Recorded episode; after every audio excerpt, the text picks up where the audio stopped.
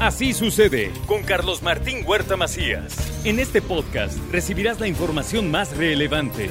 Un servicio de Asir Noticias. Y este es el resumen de noticias. Este viernes inician los parquímetros. Habrá un mes de adaptación. La primera hora es gratis, la segunda y la tercera hora tendrán un costo de 5 pesos y la cuarta hora es de 10 pesos. Fueron decomisados en 44 negocios 1.945 vapeadores por el daño que ya representan a la salud. ¿eh? Y urge mantenimiento a 208 inmuebles del centro histórico que son un riesgo para las familias.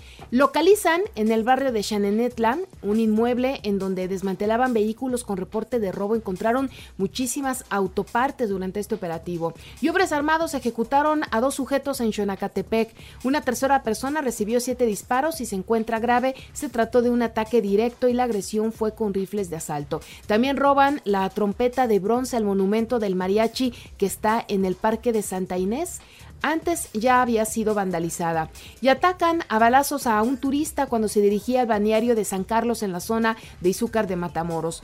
Hoy inicia el examen de admisión para ingresar a la UAP. Será del 1 al 18 de junio, cuando 72 mil jóvenes presentarán el examen general de admisión para ingresar a uno de los 118 programas educativos que oferta la UAP.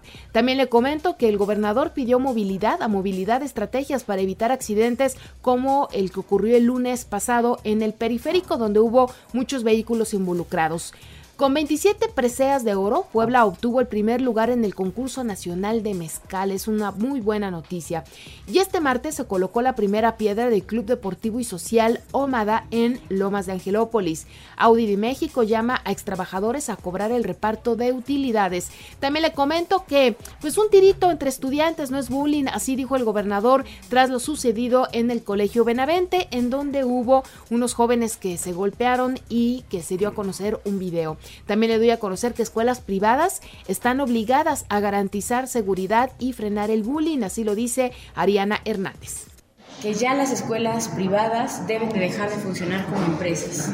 Realmente eh, tienen una responsabilidad todas las, todas las áreas que están involucradas, las instituciones involucradas en, un tema de formación educativa, tienen una responsabilidad, una responsabilidad frente a la sociedad. No podemos seguir eh, omisionando o omitiendo la Secretaría de Cultura invita a la rodada El Origen, los barrios antiguos en Puebla, que será este domingo 5 de junio.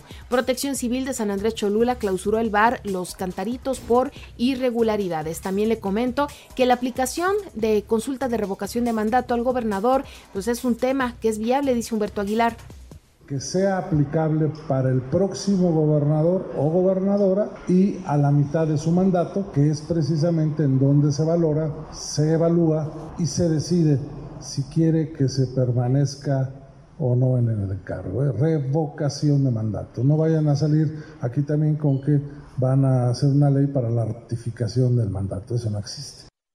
Este miércoles y jueves habrá vacunación en Acatlán de Osorio y Tehuitzingo para menores de 12 a 14 años de edad. En la actualización de los datos COVID se reportaron ocho nuevos casos, ningún muerto afortunadamente, nueve hospitalizados, una persona está grave y la variante Omicron predomina los contagios aquí en Puebla, dice la Secretaría de Salud. En información nacional e internacional, le doy a conocer que el huracán Ágata deja cuatro muertos y ocho desaparecidos en Oaxaca, además de inundaciones, zonas incomunicadas, daños en infraestructura, carretera y también cortes de energía eléctrica. Karen Itzel Rodríguez Barrales, la joven que estaba por titularse de odontología en el Instituto Politécnico Nacional, fue localizada sin vida. Así lo informó la Fiscalía General de Justicia. La confirmación ocurrió a 12 días de que la joven fue reportada como desaparecida. Y la Suprema Corte de Justicia de la Nación discutirá el 27 de junio un proyecto que autoriza a jueces federales de todo el país ordenar la vacunación contra el COVID-19 para niños de 5 a 11 años, para los cuales aún no ha iniciado la aplicación por parte del gobierno. Y tras revelarse los audios en los que se hablan de pagos millonarios, el líder del PRI acusó que fue amenazado de muerte por oponerse a la reforma de ANLOP. También, en medio de este escándalo por la revelación de los audios en los que se habla de pagos millonarios y del control que se puede ejercer sobre la prensa matándola de hambre, ¿se acuerda que así lo dijo? Bueno, el líder del tricolor acusó directamente al secretario de Gobernación, Adán Augusto López. Y bueno, hay más todavía. Moreno Alito fue exhibido en una pues trama para evadir el fisco, simular la venta de terrenos y propiedades inmobiliarias en donde involucra a vecinos, a su esposa y también a su madre. ¿eh? En ningún momento amenacé a nadie, dice Manuel Velasco, y sí responde a Alejandro Moreno. El senador sostuvo que Alejandro Moreno decidió grabar la llamada sin su consentimiento, violando así su confianza. Y mientras que ciudadanos y organizaciones luchan en contra de obras del tramo 5 del tren Maya, AMLO advierte que nadie detendrá este proyecto. ¿eh? A una semana de que el gobierno federal abrió la contratación de médicos especialistas para cubrir 13.700 65 plazas vacantes en el país. Fíjese, se han registrado ya 9.275 profesionales.